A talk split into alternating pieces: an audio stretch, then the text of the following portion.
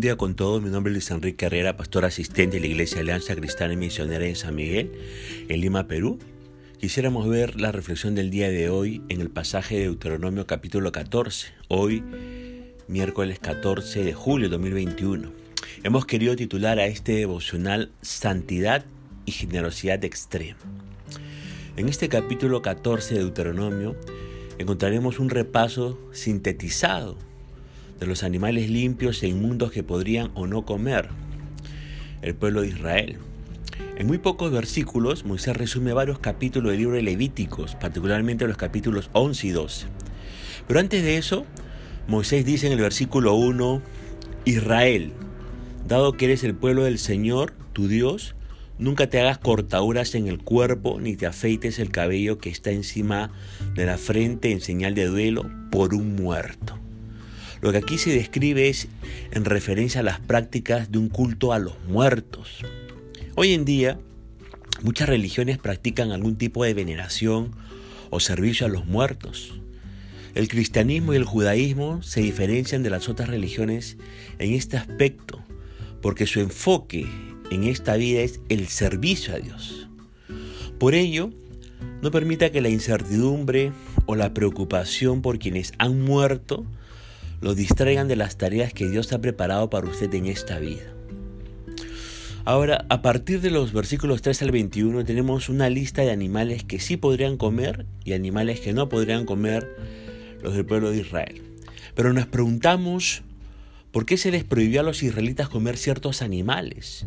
Y hay algunas razones. En primer lugar, los animales depredadores consumen la sangre de otros animales y otros animales se alimentan de carroña, ¿verdad?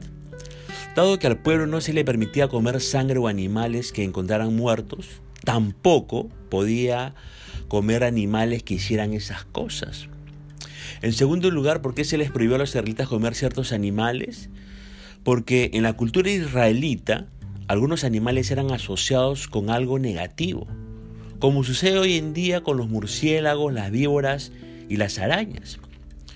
Algunos pueden haber sido usados en prácticas paganas, como Isaías capítulo 66, verso 17 hace referencia. Para los israelitas, los animales ceremonialmente impuros representaban el pecado o hábitos dañinos.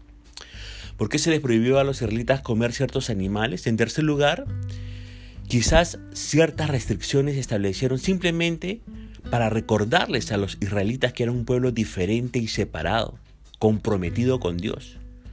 A pesar de que ya no tenemos que seguir estas leyes, eso lo dice el libro de Hechos capítulo 10 a partir de los versículos de 9 al 16, aún podemos aprender de ellas. Por ejemplo, que la santidad incluye todo aspecto de la vida. Es erróneo pensar que la santidad está relacionada solamente a nuestra espiritualidad. Fíjese que nosotros los cristianos debemos practicar la santidad en todo, ya sea en la salud, vale decir en nuestra manera de comer, tenemos que practicar la santidad en las finanzas y la profesión, debemos practicar la santidad en lo que pensamos, también en nuestra educación, debemos practicar la santidad familiar y personal, debemos practicar la santidad social, espiritual, la santidad ética o la santidad en el buen uso del tiempo libre. Todo nos proporciona la oportunidad de llevar una vida santa diariamente. Por eso ustedes somos llamados a, practicar la santidad extrema. Ahora, los versículos 22 y 23 van a decir, deberás, deberás separar el diezmo de tus cosechas, es decir, la décima parte de todo lo que coseches cada año Lleva ese diezmo al lugar de adoración designado, el lugar que el Señor tu Dios elija para que su nombre sea honrado, y cómelo allí, en su presencia. Lo harás así con el diezmo de tus granos, tu vino nuevo, tu aceite de oliva y los machos de las primeras crías de tus rebaños y manadas. Esta práctica te enseñará a temer siempre al Señor tu Dios. La Biblia deja perfectamente claro el propósito del diezmo. ¿Cuál es el propósito del diezmo? Enseñarnos el temor de Dios y ponerlo en primer lugar en nuestra vida. Debemos dar a Dios lo primero y lo mejor de nuestros ingresos. Déjeme decirle que lo primero que hacemos con nuestro dinero revela lo que más valoramos. Cuando le damos a Dios la primera parte de nuestro salario, nuestra atención se centra inmediatamente en Él. Además, nos recuerda que todo lo que tenemos le pertenece a Él. Así que diezmar habitualmente nos ayuda a mantener a Dios en primer lugar en nuestra lista de prioridades y nos da la perspectiva correcta sobre todo lo que tenemos. Finalmente, los versículos 28 y 29 nos dicen, al final de cada tercer año, lleva todo el diezmo de la cosecha de ese año a la ciudad más cercana y almacénalo allí. Dáselo a los levitas, quienes no recibirán ninguna asignación de la tierra como las demás tribus, y también a los extranjeros que vivan en medio de ti, a los huérfanos y a las viudas de tus ciudades, para que coman y se sacien. Entonces el Señor tu Dios te bendecirá en todo tu trabajo. La Biblia, fíjese que establece un sistema organizado para ayudar a los pobres.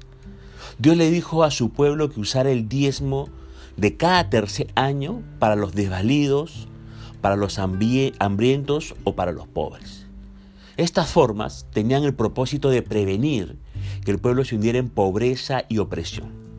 Era la responsabilidad de todos cuidar de los menos afortunados. Los familiares debían ayudarse entre sí y los pueblos debían ayudar a los miembros de su comunidad. Las leyes nacionales protegían los derechos de los pobres, pero ayudar al pobre también era una parte activa de la vida religiosa. Y Dios espera hoy en pleno siglo XXI que los creyentes, que los cristianos, usemos las posesiones que nos ha dado para que ayudemos a quienes pasan por necesidad. Así que mi desafío para ustedes es el siguiente. Aumente su generosidad más allá de su ofrenda regular y examine cómo podría auxiliar a las personas menos afortunadas. Así honrará, a Dios como creador de todas las personas. Compartirá la bondad de Dios con otros y los guiará hacia Él. Es una manera esencial para hacer que la fe sea tangible en la vida diaria. Así que por favor, si usted es un hijo, una hija de Dios, practique la santidad y practique la generosidad extrema. Punto final para el devocional del día de hoy. La gracia y la misericordia del Señor Jesucristo sea sobre su vida y su familia y conmigo será Dios mediante hasta el día de mañana. Que el Señor le bendiga.